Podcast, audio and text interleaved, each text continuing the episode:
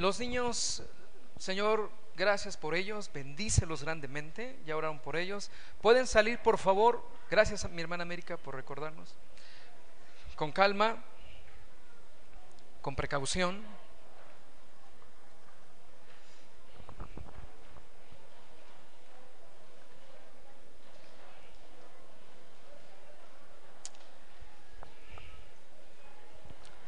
Aquí abajo hay algunos lugares para los que están arriba.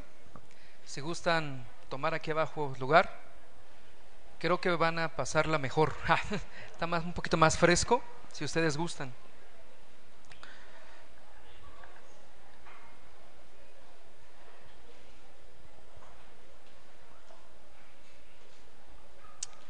Muy bien, en lo que salen los niños, ¿qué le parece si por favor abre la Biblia, abre su Biblia en Primera de Timoteo 4, capítulo 4, vamos a leer del 7 al 11. Voy a dar continuidad a la clase que el pastor Arsenio dio la semana pasada. Se titula Los hijos de Dios y la piedad. Los hijos de Dios y la piedad. Tenemos ya meses eh, estudiando eh, esta carta pastoral, el primera de Timoteo, ya vamos en el capítulo 4, y bueno, vemos cómo Dios usa la vida de su siervo, el apóstol Pablo, para establecer orden en la iglesia. Y la misma iglesia debe de saber cómo es el siervo de Dios, cómo es el ministro de Jesucristo, pero también la iglesia, ¿qué actitud debe de tener hacia el ministro de Jesucristo? ¿Sí? Y voy a dar lectura al verso 7 para recordar. Desecha las fábulas profanas y de viejas. Ejercítate para la piedad. Porque el ejercicio corporal para poco es provechoso, pero la piedad para todo aprovecha, pues tiene promesa de esta vida presente y de la venidera. Verso 9. Palabra fiel es esta y digna de ser recibida por todos, que por esto mismo trabajamos y sufrimos oprobios, porque esperamos en el Dios viviente, que es el Salvador de todos los hombres, mayormente de los que creen. Verso 11. Esto manda y enseña. Vamos a, dar continuidad, vamos a, a seguir estudiando, analizando el verso 8 y el verso 9. Vuelvo a leerlos, porque el ejercicio corporal para poco es provechoso, pero la piedad para todo aprovecha, pues tiene promesa de esta vida presente y de la venidera. La palabra fiel es esta y digna de ser recibida por todos. Voy a dar un repaso rápidamente para poder eh, embonar en esta, en esta clase, darle seguimiento. Y el apóstol Pablo le está diciendo al siervo de Dios Timoteo que la piedad, el ejercicio de la piedad es más provechosa. No está diciendo que es malo hacer ejercicio. No está diciendo no hagas ejercicio. Sino más bien eh, en un contexto griego, eh, para los griegos el cuerpo humano, la imagen del cuerpo físico del ser humano era muy importante. Entonces, para ellos era prioridad. Había muchos gimnasios en esa época. Eh, de hecho, los Juegos Olímpicos, había muchos atletas y, en la idiosincrasia de aquella época era muy importante, era una prioridad el ejercicio. La imagen física era muy importante. Entonces, en ese contexto, el apóstol Pablo está diciendo, no está diciendo no hagas ejercicio, el ejercicio no es bueno, no está diciendo eso, sino más bien aprovecha para poco en comparación si te ejercitas con la piedad. La piedad aprovecha para todo. Sí, dice el apóstol Pablo, la piedad aprovecha para todo eh, la semana pasada el, pastor nos enseñaba que el ejercicio corporal ciertamente aprovecha, pero un poco comparado a lo que es eh, el ejercicio de la piedad. Los beneficios nos enseñaban también que los beneficios y las recompensas del ejercicio de la piedad son incalculables.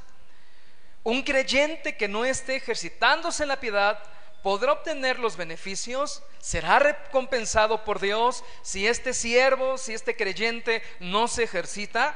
Claro que no. Consideremos que la piedad aprovecha para todos. Algunos ejemplos. Nos ayuda la piedad en la vida de familia. Es bueno casarte, formar un hogar que, que, te lleve a tomar tu lugar y ejercer el rol de padre de, de acuerdo a las perspectivas de Dios. Pero un hombre y una mujer que no son piadosos desarrollará una familia disfuncional. De ahí la necesidad de la piedad, el carácter de Cristo en nuestras vidas. Aprendimos también que beneficia las relaciones laborales hace de tu vida o hace del patrón, hace del trabajador un trabajador de excelencia, un, patrón que no es este, esclavista, por llamarlo así, ayuda al ministerio, ayuda a hacer negocios, las ventas, los clientes, los proveedores, ayuda a evangelizar, ya que no tan solo hablamos con las palabras, hablamos con nuestra vida. Muchas veces nuestra vida habla mucho más que las palabras. De ahí que la vida de piedad aprovecha. Y también aprovecha para nuestra relación con Dios. Un cristiano rico en dinero que tiene muchas propiedades eh, puede estar satisfecho sin ejercitar la vida de piedad. Muchas veces eh, el, el cristiano, al no saber los beneficios de la piedad, menosprecia el ejercicio de la piedad. Llegamos a pensar primero lo que deja, primero tu futuro, primero tu plan, primero tu estudio, como que la vida de piedad no va a permear todo ello. Hijo, usted vuelva a ser rico, usted no sufra, que nada le falte, para eso tiene a su papá, que le manda a la escuela, ándele, Oye, pero es reunión de jóvenes. No, primero lo que tiene que hacer. Y muchas veces, escúchame bien, en la ignorancia de los beneficios de la vida de piedad, la iglesia menosprecia el ejercicio. Digo amigo, el ejercicio.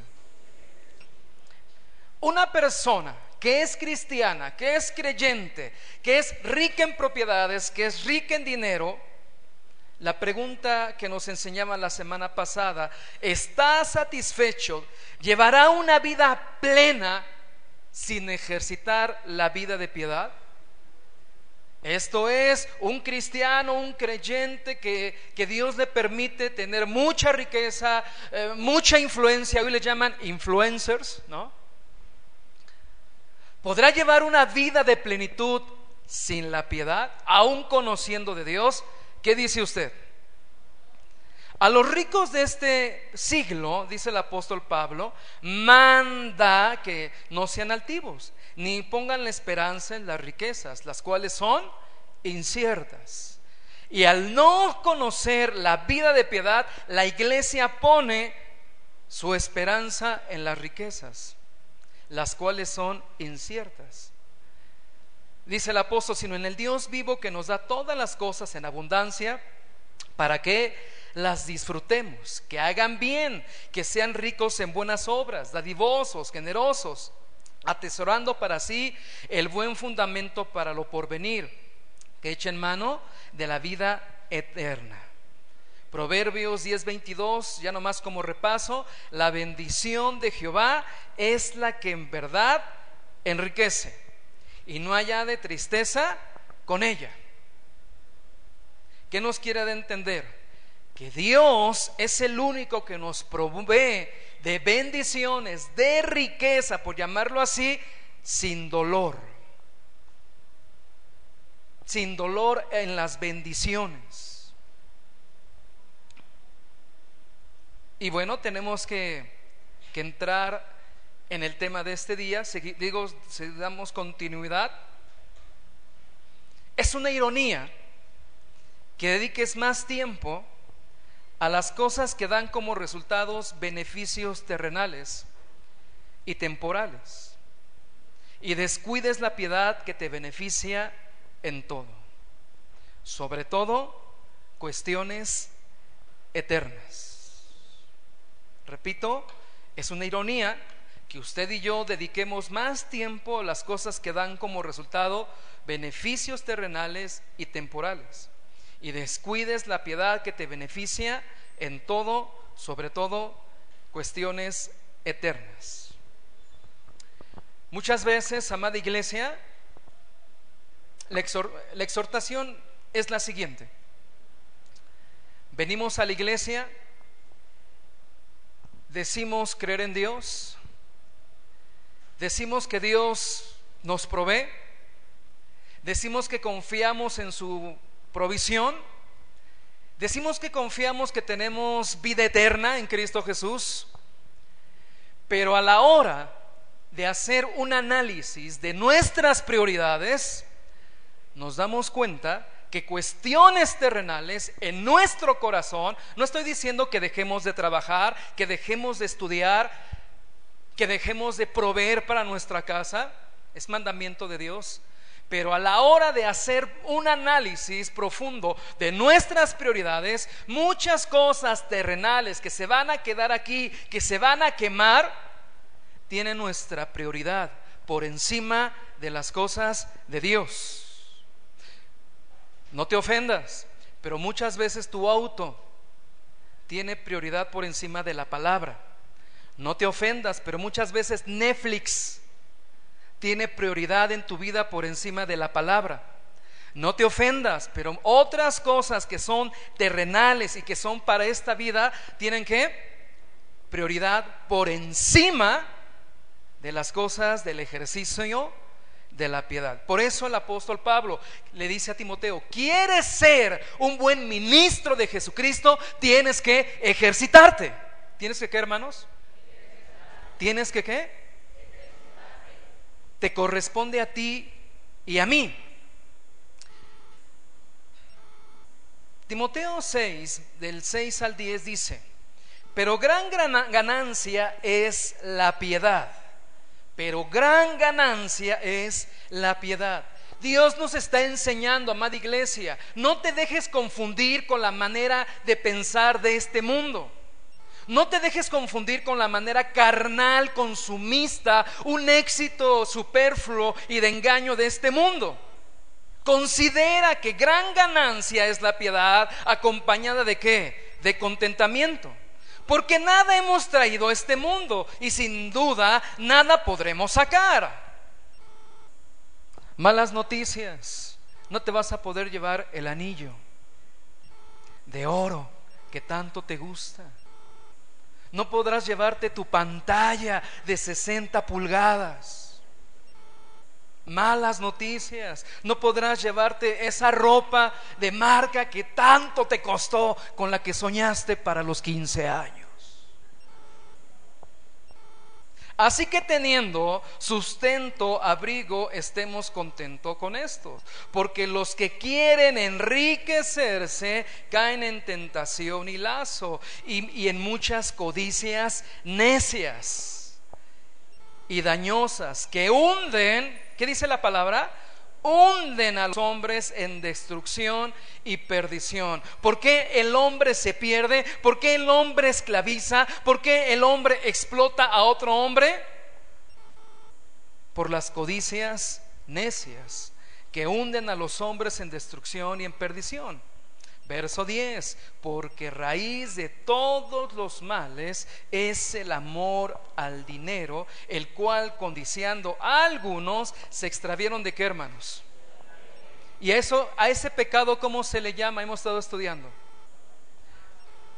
Apostasía. Recuerda que esta carta es escrita en un marco apóstata. Muchos hermanos estaban apostatando de la fe. Bueno, que a lo mejor ni eran hermanos, ¿no? Dice, codiciando algunos, se extraviaron de la fe y fueron traspasados de muchos que. En pocas palabras, una vida común sin la vida de piedad que Dios nos permite, genera por naturaleza muchos dolores. Dice la palabra, los que quieren enriquecerse caen ¿Caen de dónde? De la fe. Quiere decir que codiciar la riqueza hunde a los hombres en destrucción y en perdición. ¿Qué es la codicia? La probabilidad de un poquito más. ¿Qué es la codicia, hermanos? La probabilidad. Oye, hermano, no te vimos en el mentoreo. Híjole, es que no cerré la pollería. General, es que ¿a qué hora es el mentoreo? A las 7. No, yo cierro a las 7. Cierra a las 6. Ni que en una hora vendieras 300 mil pesos. ¿Qué es la codicia, hermanos? La posibilidad. ¿Qué dice el hermano pollero? ¿Y si sí? ¿Y si vendo los cinco pollos que me quedan en una hora? ¿Qué dice el hermano que trabaja en Uber? ¿Y si cae el viaje bueno? ¿Y si cae el contrato bueno? Mas tú, hombre de Dios, verso 11 y 12, perdón. 1 Timoteo 6, 11 y 12. Más tú, o sea, los cristianos, más ustedes. Eso pasa con una corriente de pensamiento mundana. Las universidades, la educación, preparan a las personas para enriquecerse. Usted debe de estudiar lo que más deja, no lo que te guste, no para lo que eres bueno, lo que te deja, lo que más deja actualmente. ¿Así piensan o no piensan? Y es normal. Porque el mundo cree que a mayor dinero, mayor poder, mayor empoderamiento.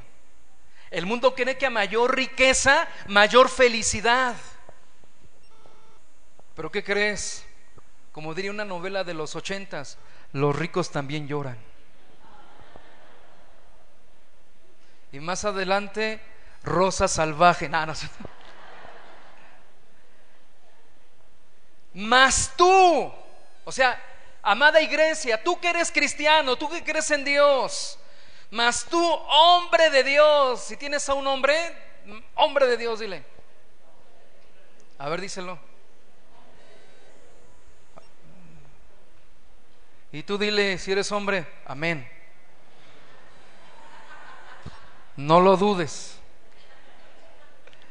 Mas tú, hombre de Dios, mujer de Dios, huye de estas cosas. ¿De qué hay que huir? De, este, de esta corriente de pensamiento avariciosa. Y sigue la justicia, la piedad, la fe, el amor, la paciencia, la mansedumbre. Pelea la buena batalla de la fe. ¿Va a ser fácil?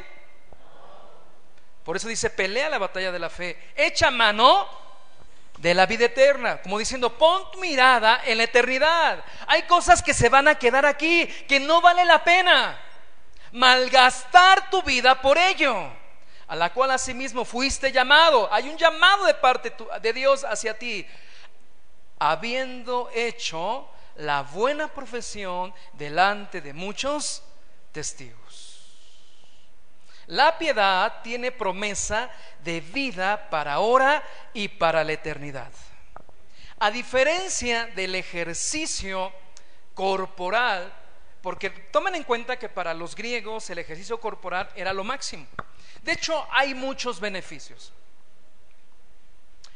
A, mí me acaba, ahí les voy a dar un tip. Me acaban de enseñar apenas los doctores que nuestras células, con el paso del tiempo, se va generando en sus boquitas de las células eh, una, como si fuera una cera. Entonces hace que los nutrientes ya no las perciben nuestras células hace que las vitaminas y todo lo que tiene que, circular por las células ya no, ya no las perciba, ya no se puedan ingerir en lo que es las células.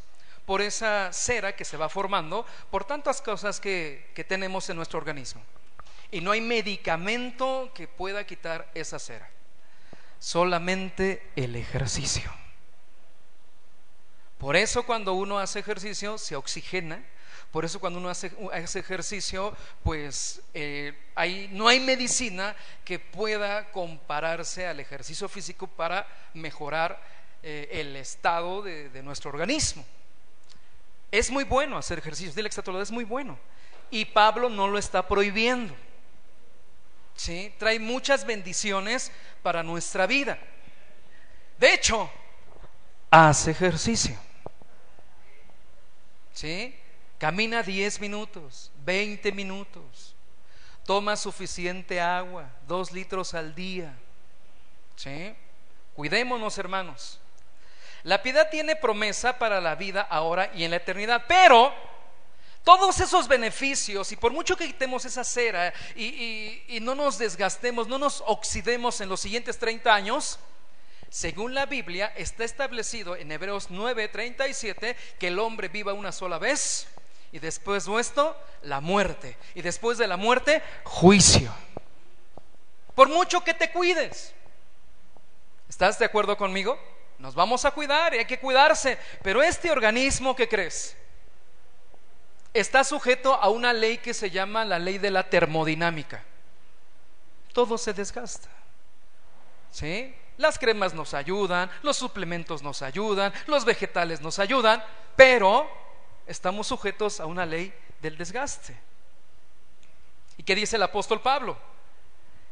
El ejercicio, sus beneficios, es muy poco comparado al ejercicio de qué hermanos? De la piedad. Mira, por mucho que le enseñes a tu hijo a enriquecerse, su riqueza le va a durar los siguientes 60 años, si es que tiene 20. Pero ¿qué pasaría si dejó de ejercitarse para la piedad y su alma se perdiese? ¿O qué pasaría que, que, se diga cristiano por cultura y, por no estarse exponiendo a los medios de gracia, después tome decisiones anticristianas? Escúchame bien, yo que soy pastor de jóvenes, y que trabajo con los jóvenes de esta iglesia, vemos a muchos niños crecer en la iglesia. Pero veo muy constante el error que cometen muchos padres. El no exigirles a exponerlos a los medios de qué? De gracia. ¿Creen que porque se dicen cristianos y medio escuchan a Vico sí? A ver, díganme artistas cristianos. Gadi, un artista cristiano. Hillsong, ven porque en, su Spotify tienen a Hills. Ah, gloria a Dios, mi hijo. Bueno, está bien. Y no se relacionan con la iglesia. Escúchame bien. Y no hay una identificación con el cuerpo de Cristo. Y no se sienten parte del cuerpo de Cristo Y después se relacionan con alguien que no es cristiano y toma decisiones no cristianas. Ah, pero el muchacho pues tiene trabajo estable. Ah, pero el muchacho pues, es educado. ¿Y eso con qué se compara o en qué se compara con la vida de piedad?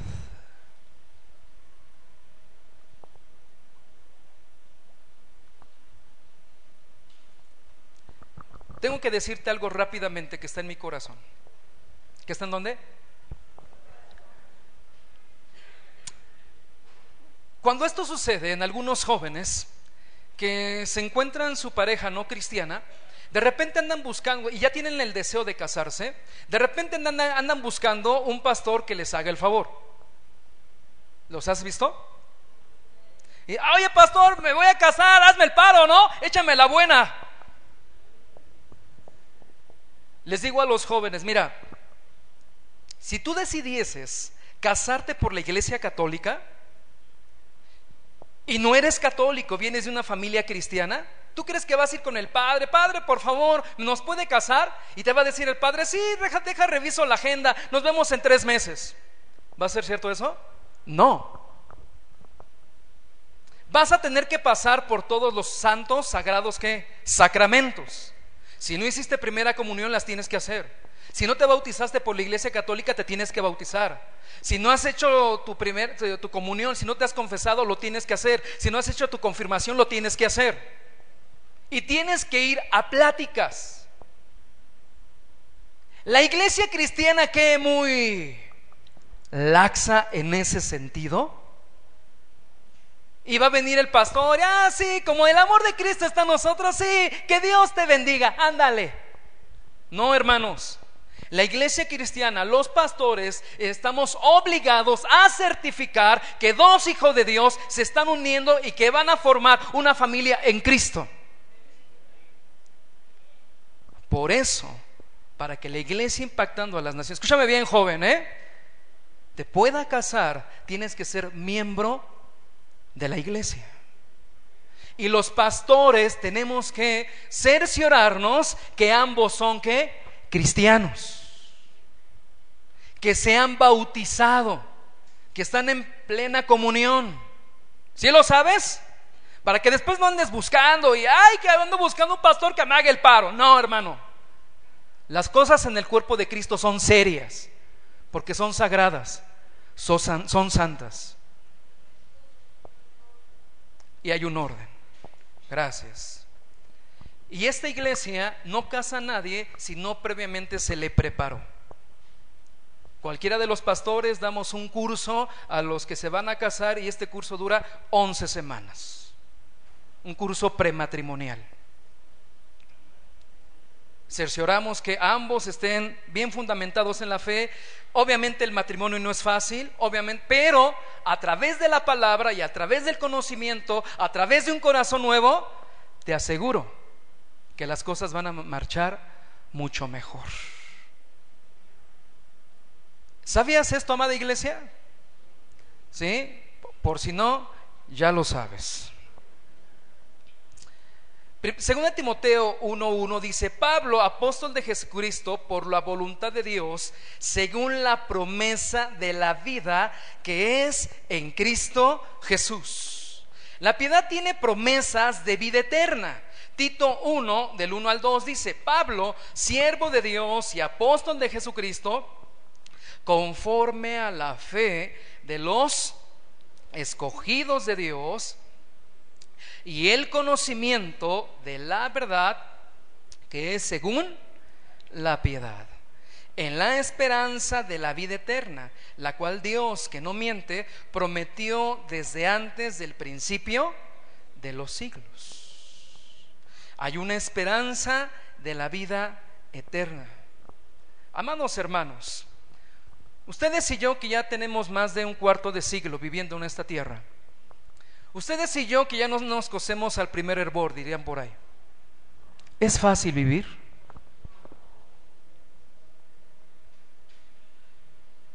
Como diría aquel profeta, ¿no? De, de León, con dinero o sin dinero. ¿Es fácil vivir? No. La vida de piedad permite que el cristiano conozca en esta tierra la plenitud en Cristo Jesús. Hermano, ¿cómo estás?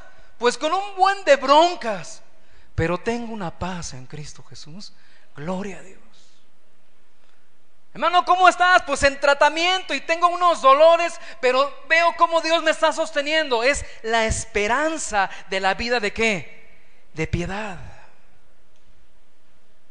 Ahora, el beneficio más grande de la piedad, ¿qué es la piedad? La vida que a Dios le agrada, la vida de Dios en nosotros. Es que nos acerca a Dios para siempre y establece una relación de amor con Cristo y con el Espíritu Santo que mora en nosotros. Los medios de gracia, la vida de piedad nos lleva a tener una qué? Relación de amor. ¿Relación de qué, hermanos? De amor. No una, no, una relación religiosa, no una relación tradicional, no una relación académica sin una relación de qué? De amor. Cuando el apóstol Pablo habla de la vida eterna, no está hablando simplemente de una vida larga o de millones de años en el cielo. Ah, es que tenemos la esperanza en la vida eterna. ¿De qué? Pues que vamos a ser este inmortales. No sé qué concepto tengas de la vida eterna. Pero según la Biblia, la vida eterna es una vida, ¿qué dije hermanos? Es una vida, ¿qué es hermanos? A ver, grita Luna, ¿qué? Vida que obtenemos a través de Jesucristo, el cual quitó la muerte y sacó la luz, la vida y la inmortalidad por el Evangelio. ¿Qué es la piedad? Una nueva vida en Cristo una nueva manera de pensar, otra personalidad. El mundo juega solo para enriquecerse, solo para el hedonismo, solo para el placer. El mundo acumula grano solo para engordarse. Espero que comprendas la metáfora. Segundo de Timoteo 1:8. Por tanto, no te avergüences de dar testimonio de nuestro Señor, ni de mí, preso suyo, sino participa de las aflicciones por el Evangelio según el poder de Dios. El día de ayer le decía a los jóvenes, muchachos, eh, Dios pone en nosotros la responsabilidad de prepararte porque la generación que viene, los conflictos que vas a enfrentar con respecto a la fe, no se compara a lo que nosotros estamos enfrentando. Hace dos días, la ONU, el gobierno mexicano, Andrés Manuel López Obrador, acompañado con la señora gobernadora de DF, Claudia Sheinbaum, establecieron el Día Mundial contra la anti y hemofobia. ¿Cómo se llama eso? Eso. Perdón, gracias. Disculpen mi ignorancia. Homofobia. Día Internacional contra la homofobia. Y todo el mundo lo celebró con platillo y bombo. Desde los años 60 los dueños del mundo tienen un proyecto de exterminio con base al homosexualismo. Y en estos últimos años se ha incrementado, se ha agudizado, preparando a los niños desde el kinder, preparándolos en sus manuales para la aceptación homosexual, viendo las cosas antinaturales como lo normal, para que la siguiente generación esté preparada. Ese mismo día, Donald Trump dijo lo siguiente, pues no me escandalizo que uno de los, de los más prominentes que, que van a ser candidatos a la presidencia sea homosexual y que viva con su esposo.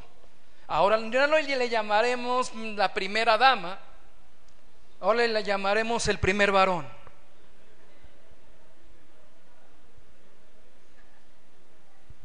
Y le decía a los jóvenes, imagínate que Dios permitiera que este hombre llegara a la presidencia en Estados Unidos. ¿Y por qué hablamos de Estados Unidos? Porque todos los latinos queremos ser como ellos. Son punta de lanza en nuestra manera de pensar, en nuestra manera de vestir, en nuestro estilo de música, en nuestro confort.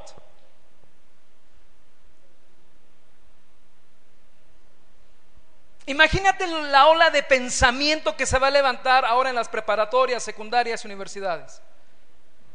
Mi pregunta es, padre de familia, ¿tus hijos están preparados para eso? ¿En su fe? ¿Están bien definidos?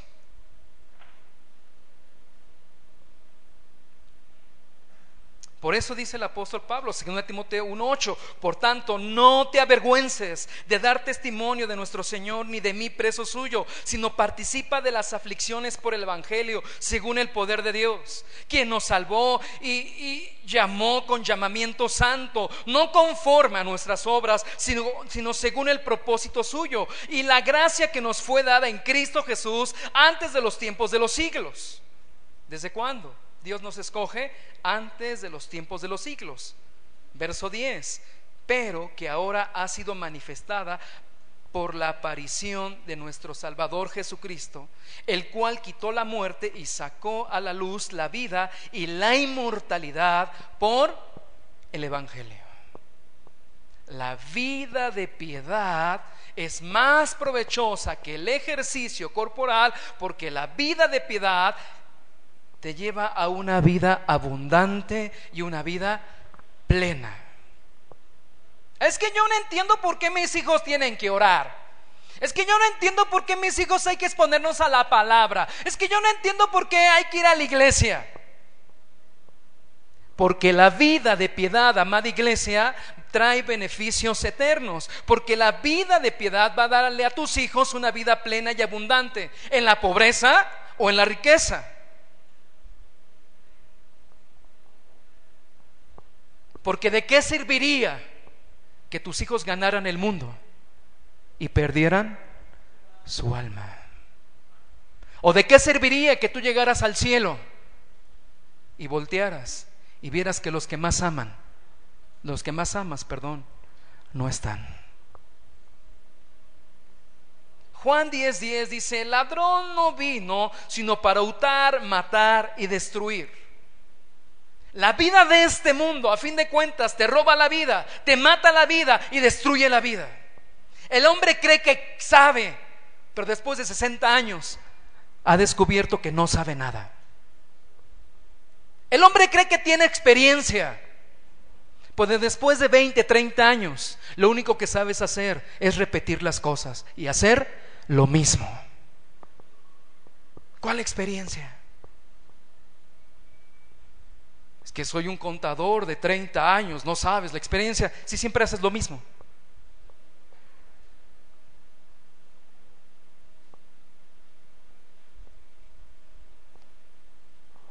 Y yo he venido para que tengan vida y para que la tengan como hermanos.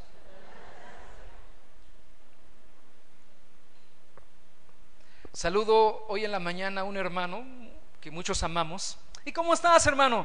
Bien jodido, pero bien contento. Ah, pues gloria a Dios. Para que tengan en, en abundancia, para que tengan vida y para que la tengan qué? En abundancia. Abundancia, hermanos, no solo significa muchos años, sino un fruto abundante permanente.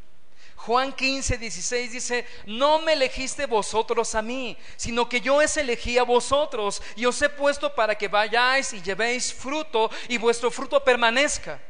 Y para que todo lo que pidieres al Padre en mi nombre, Él os lo dé. ¿Qué quiere decir esto? Que por permanecer en Cristo, ¿en quién hermanos? ¿Cuál es nuestro trabajo como padres? Que nuestros hijos permanezcan en quién? En Cristo.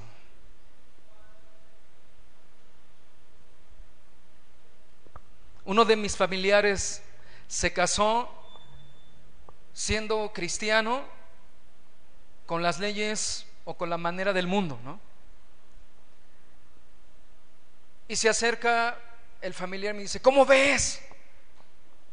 Le digo, pues para el mundo bien, ¿no? Pero así como van tus hijos, escúchame bien, y así como ve a tus hijos, es muy probable que tus nietos ya no conozcan de Cristo. ¡Ay, no te pases! Es una realidad. Porque dejaste de hacer lo que tenías que hacer. Te confundiste y cambiaste tus prioridades.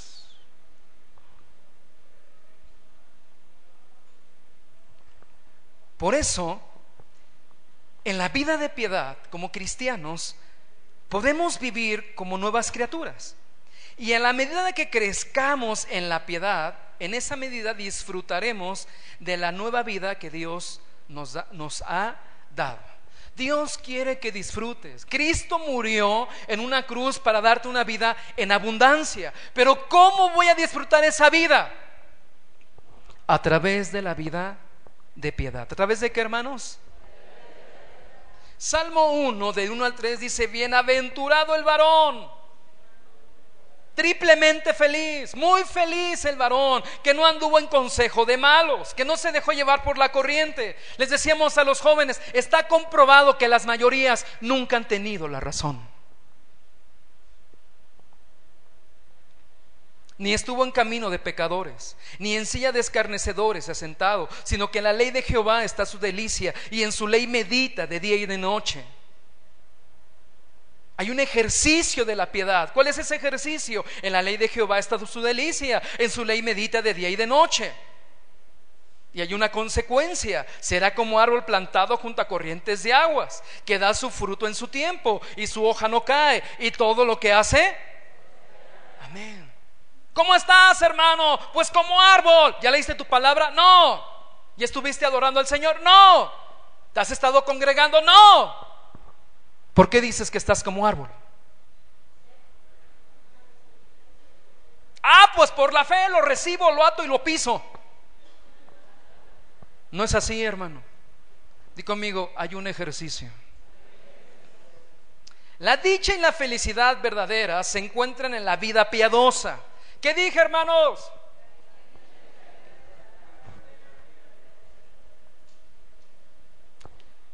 Tienes que aprender algo, amada iglesia. Nada se compara con la pureza que Cristo nos da. Y por muy moralista que seas, por muy educado que seas, y por muy, y por muy buen hombre y mujer que te sientas, a fin de cuentas, tienes un problema llamado pecado. La dicha y la felicidad verdadera se encuentran en la vida piadosa. ¿Quieres que tus hijos sean mm, plenos? ¿No?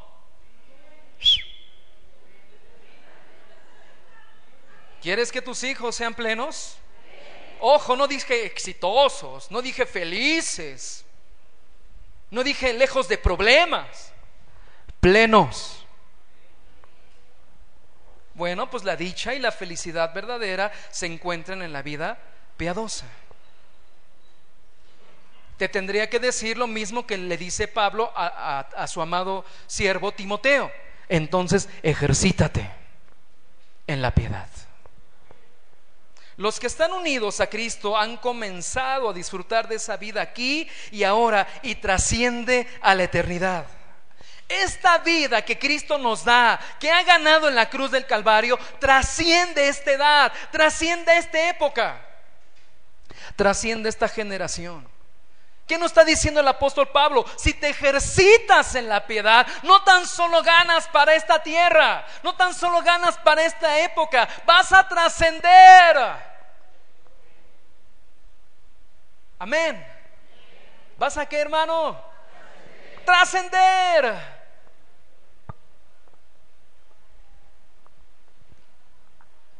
Cuando todas estas cosas de la vida presente se hayan destruido y todas nuestras procesiones materiales dejen de ser, los que ejercitaron en la piedad continuarán disfrutando de esa vida.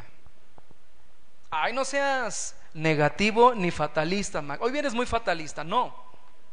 Lo dice la palabra, segunda de Pedro 3:10. Pero el día del Señor vendrá como ladrón en la noche en el cual los cielos pasarán con gran estruendo, y los elementos ardiendo serán deshechos, y la tierra y las obras que en ella hay, ¿serán qué? ¿Serán qué? Si vives en un edificio, ¿qué crees? Se va a quemar. Ay, pero son los años, el esfuerzo de tantos años, de tantas generaciones. Esa casa me la regaló mi abuela. ¿Qué crees? Algún día se va a quemar. Ese carro que estrenaste, que tanto te gusta, ¿qué crees, hermano?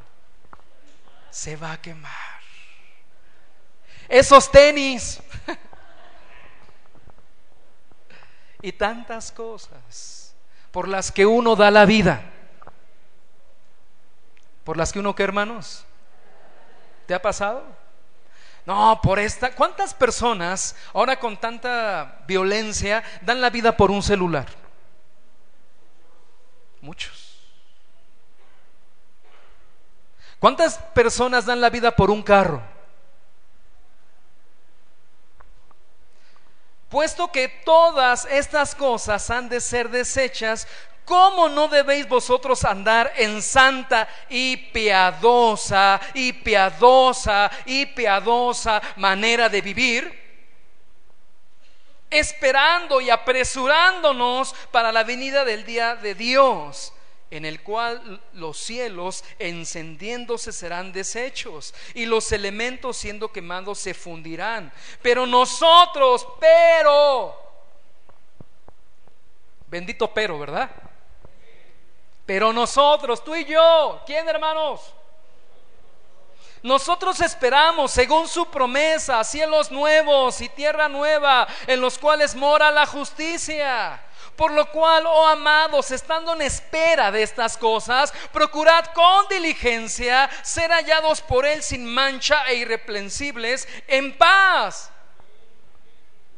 Así que vosotros, oh amados, sabiéndolo de antemano, guardaos, no sea que arrastrados por el error de los inicuos, caigáis, caigáis, perdón, de vuestra firmeza.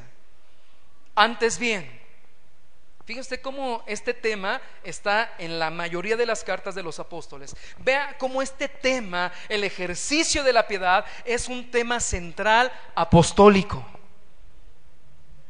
Los apóstoles hablaron a la iglesia.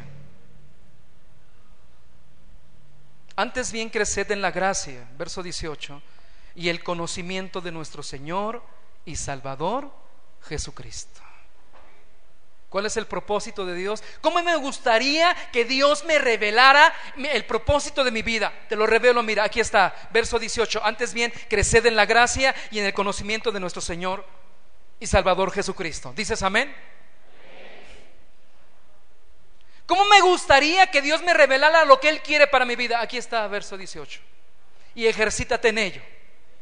A Él sea la gloria ahora y hasta el día de la eternidad. Amén. A Él sea la gloria ahora y cuando te presentes en donde? En la eternidad en Cristo. ¿Por qué? Porque comenzamos dándole la gloria a Él a través del ejercicio de la piedad y vamos terminando, bueno, no vamos a terminar, vamos a seguir dándole la gloria en la eternidad a Cristo Jesús. La iglesia es eterna. La iglesia es que, hermanos, asegurémonos que nuestros hijos, que nuestros familiares, oremos por la salvación de nuestros familiares para que sean parte de qué? De la iglesia de Jesucristo.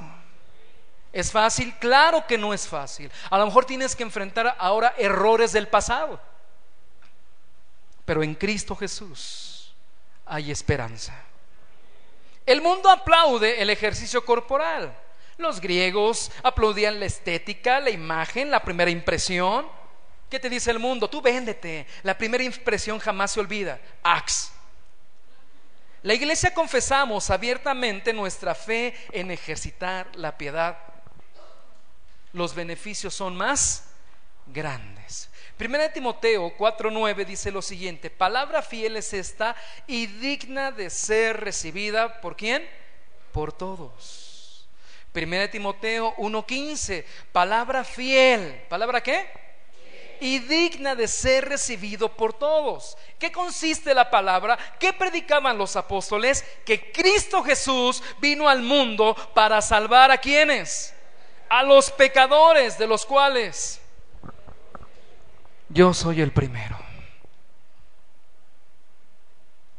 Algunos dicen, si Dios fuera bueno, fuera santo, ¿por qué permite el pecado?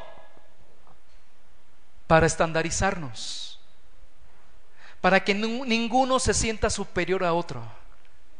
Todos necesitamos de un Salvador.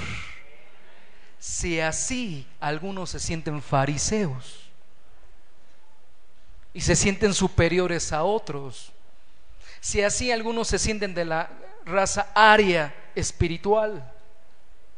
Imagínate si hubiese algunos hombres que no pecaran. ¿Cómo se sentiría el ser humano? Bendito Dios que todo lo sabe, permitió el pecado para mostrar su misericordia. Cuando la palabra dice, palabra fiel es esta, es, que las declaraciones doctrinales que la iglesia aceptaba en aquella época son buenas y son válidas. Palabra fiel es esta y digna. ¿Qué nos está diciendo el apóstol Pablo? Esta palabra es aceptada, esta palabra es comprobada por la iglesia y además es válida. En el tiempo del apóstol Pablo, ya la iglesia las, aceptaba como bueno y válida, aún antes de que escribiera Primera de Timoteo. Es decir, el versículo 8 ya la iglesia lo tenía como bueno y válido. Como la iglesia creció en el mundo judaico y rápidamente se extendió por el mundo griego y ellos hacían mucho énfasis en el ejercicio corporal, lo más seguro es que muchos hermanos que antes eran atletas ahora se habían convertido a Cristo. Y para el atleta el ejercicio es su vida, ¿estás de acuerdo? Y seguramente del seno de la iglesia cristiana salió este dicho que se convirtió en un refrán el ejercicio corporal para poco aprovecha, mas la piedad aprovecha para todo. Imagínese usted que un atleta del primer siglo se convirtió a Cristo. La pregunta es, ¿qué es el ejercicio corporal para un atleta? Consideremos que los atletas se preparaban y todo lo que hacían lo hacían en ofrenda a sus dioses, para agradar a sus dioses. Consideremos que algunas luchas como las grecorromanas eran a muerte. Acuérdate del circo romano. Algunas luchas, algunos atletas se preparaban para luchar que a muerte. Y desde esta perspectiva, el apóstol Pablo, la iglesia comprendió el ejercicio corporal para poco aprovecha. ¿De qué sirve ofrendar toda mi vida a un Dios muerto? ¿De qué sirve ofrendar todo mi esfuerzo a un Dios muerto? El ejercicio corporal para poco aprovecha, mas la piedad aprovecha para todo. La iglesia, la primera iglesia, creía que la piedad era infinitamente superior al ejercicio corporal. Primera de Timoteo 4:10, que por esto mismo trabajamos y sufrimos oprobios, porque esperamos en el Dios viviente, en el Dios vivo que es el Salvador de todos los hombres, mayormente de los que creen. En el contexto es, si los atletas ofrendan su vida a los dioses muertos, dice el apóstol Pablo, por esto mismo nosotros trabajamos y sufrimos oprobios, porque esperamos en un Dios que está vivo. Aquí el punto es, ¿a quién has ofrecido tu vida? Aquí el punto es, ¿a quién has ofrecido a tus hijos?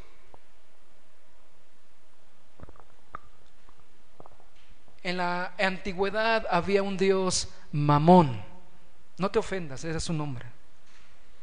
Ay, pastor, ¿qué andas diciendo? No, en serio, en serio. El dios del dinero. Y este mundo nos, nos influencia. Escúchame bien para que ofrezcamos a nuestros hijos a este Dios. Y nos engaña haciéndonos pensar que entre más dinero, más felicidad. Pero el ejercicio corporal para poco aprovecha. Pero la piedad aprovecha para todo. Eso lo ha confesado la iglesia de Cristo desde el día de Pentecostés hasta el día de hoy. Y nuestras vidas personales también han testificado acerca de ello. Pablo y las filas de sus compañeros, sus amigos de batalla, eran testimonios de la veracidad del dicho fiel. Ellos esperaban en, un Dios vivo.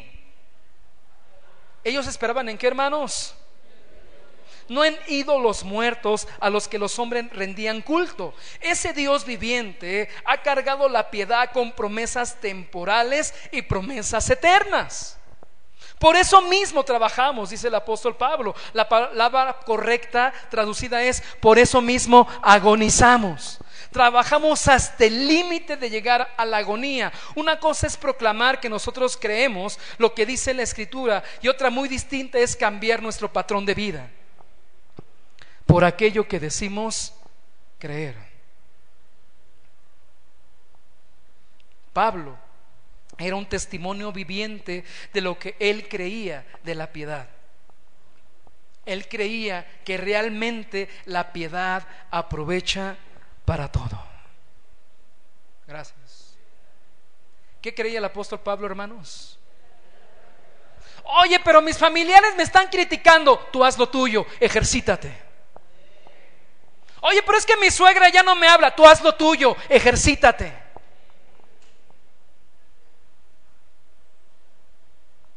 Una ocasión un joven se me acerca eh, que vivió su juventud en la iglesia y, y estaba todo deprimido porque su papá le decía, lo de la iglesia no sirve para nada. Tú tienes que prepararte, tú tienes que estudiar, tú tienes que trabajar, vas a perder tiempo nomás a la iglesia. Y él totalmente deprimido, casi llorando, oye Mac, ¿qué beneficio tengo al venir a la iglesia? ¿Y qué gano por venir a la iglesia? Me le quedé viendo y le digo, uh, hermano, ni te imaginas.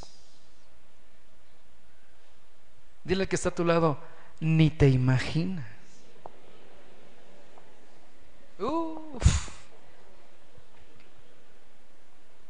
Ni te imaginas. Con esto digo todo, no tengo tiempo para explicar.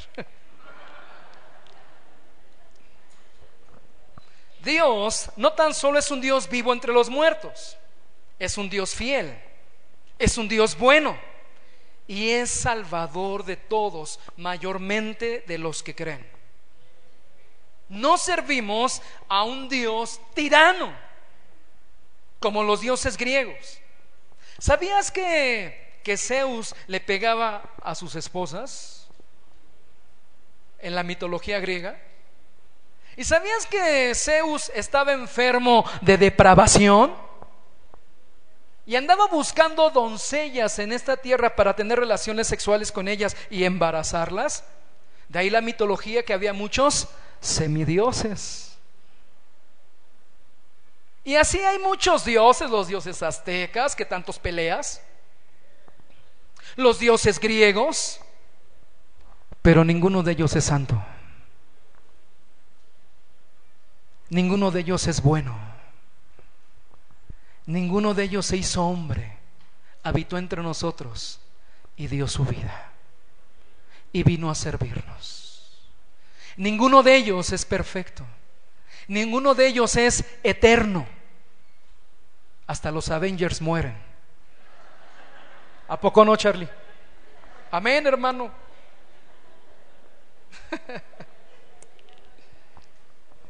Fíjese usted, para los griegos, Señor y Dios usaban la palabra soter. ¿Palabra qué, hermanos?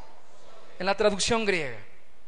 Esta palabra griega, soter, los griegos la aplicaban a algunos dioses como a Zeus. También se la aplicaban a algunos emperadores. ¿Recuerdan ustedes que los emperadores se creían dioses? De hecho, eh, hoy, hoy día hay un síndrome infantil, ¿no? En los pequeños. El niño emperador. El niño que se cree Dios. Y nadie puede decirle nada. Hoy día si un maestro intenta corregir a un niño, lo andan demandando. La mamá anda desgreñando a la maestra.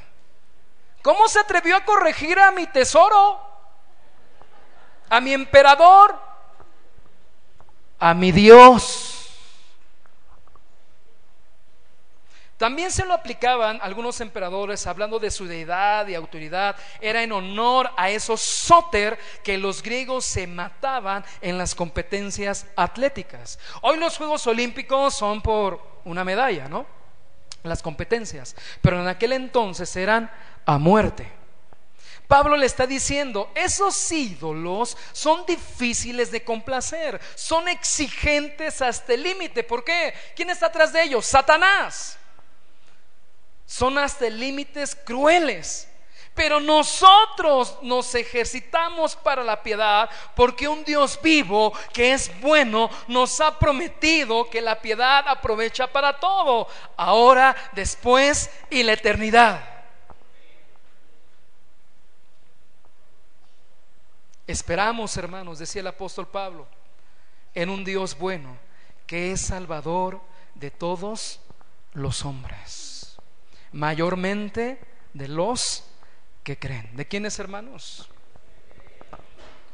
Primera de Timoteo 4:10, que por esto mismo trabajamos y sufrimos oprobios, porque esperamos en el Dios vivo, viviente, que es salvador de todos los hombres, mayormente de los que creen. Fíjese usted, tengo que explicar algo profundo. Algunos dicen que el apóstol Pablo está enseñando aquí la salvación universal. ¿La salvación qué, hermanos? Esto me lleva a hacer una pregunta. ¿Qué necesito para ser salvo?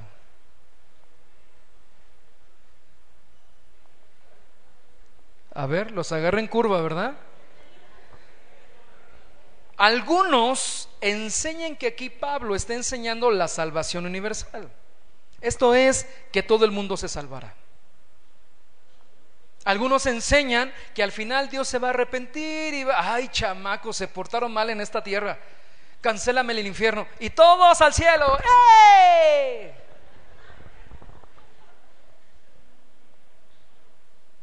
Entonces mi pregunta es, amada iglesia, y eso nos obliga, ¿qué tengo que hacer o qué necesito para ser salvo?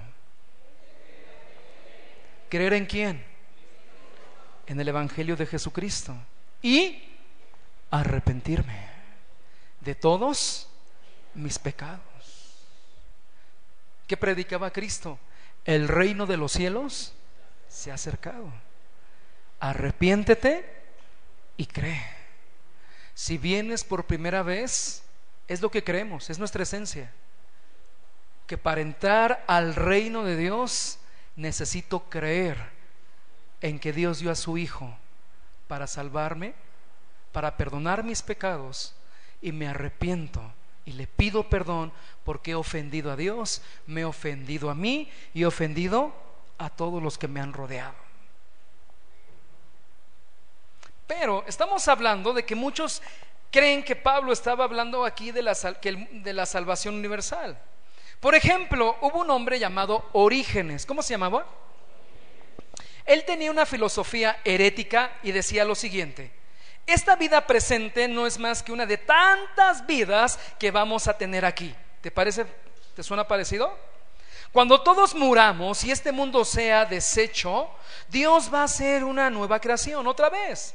Y posiblemente haya otra caída y otra redención y otra obra y otra caída y así sucesivamente. Pero todos se van a salvar. Es más, predicaba este hombre, se va a salvar hasta el mismo diablo.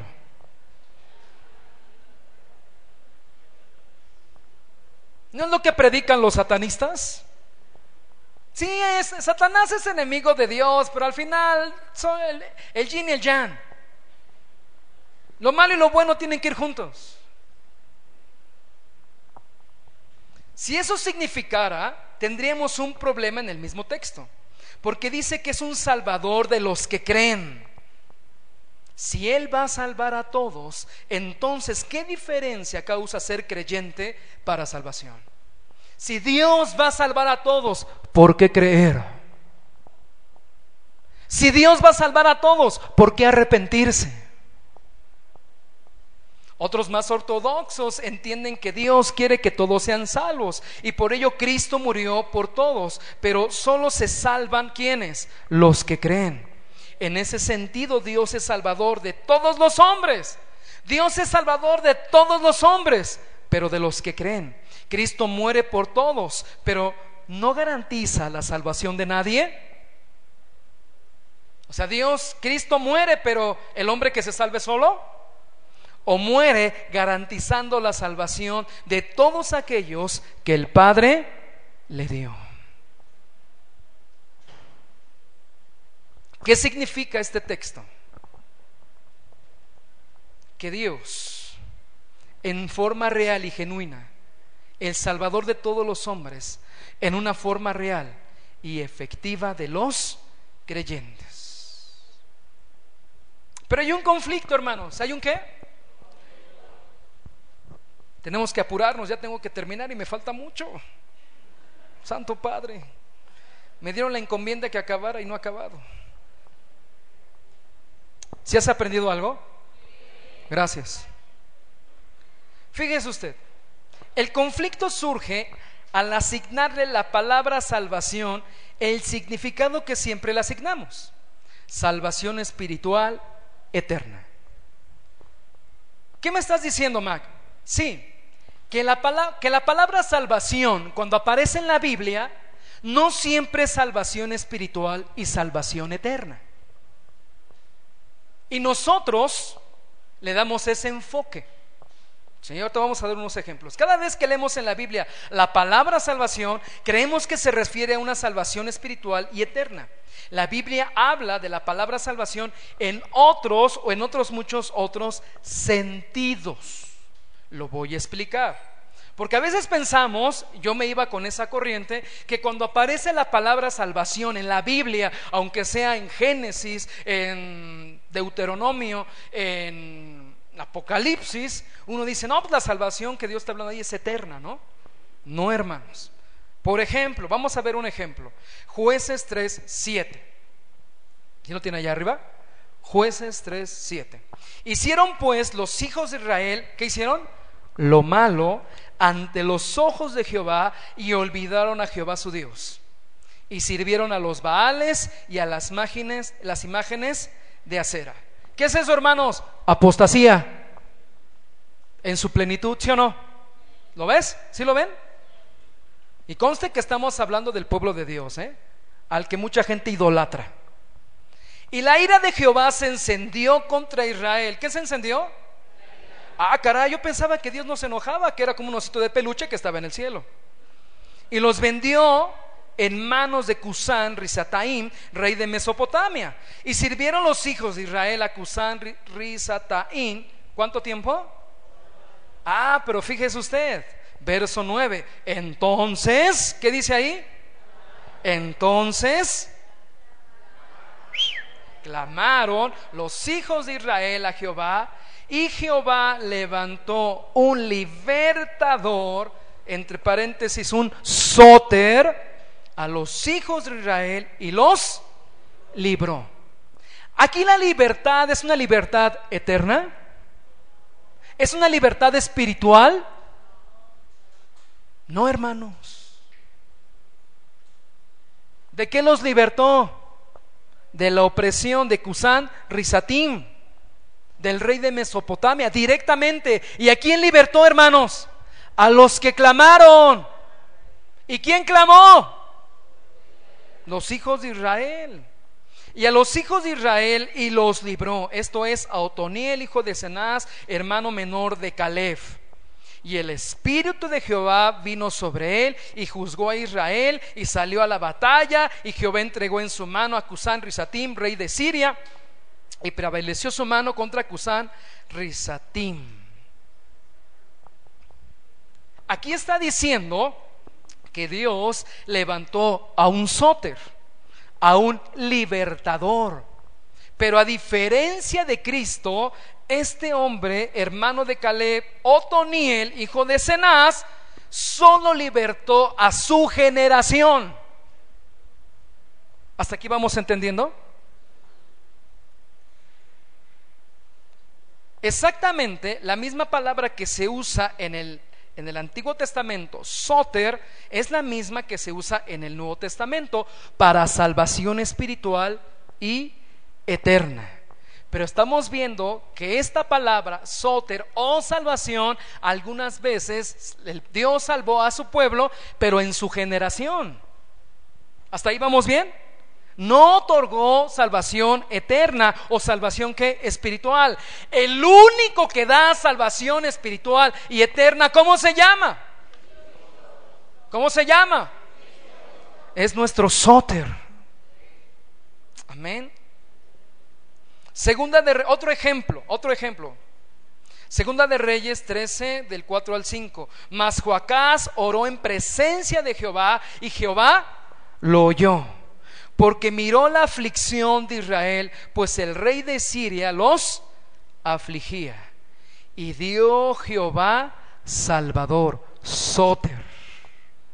¿Qué dio Dios? A Israel. Y salieron del poder de los asirios. O sea, los libertaron y habitaron los hijos de Israel en sus tiendas como antes.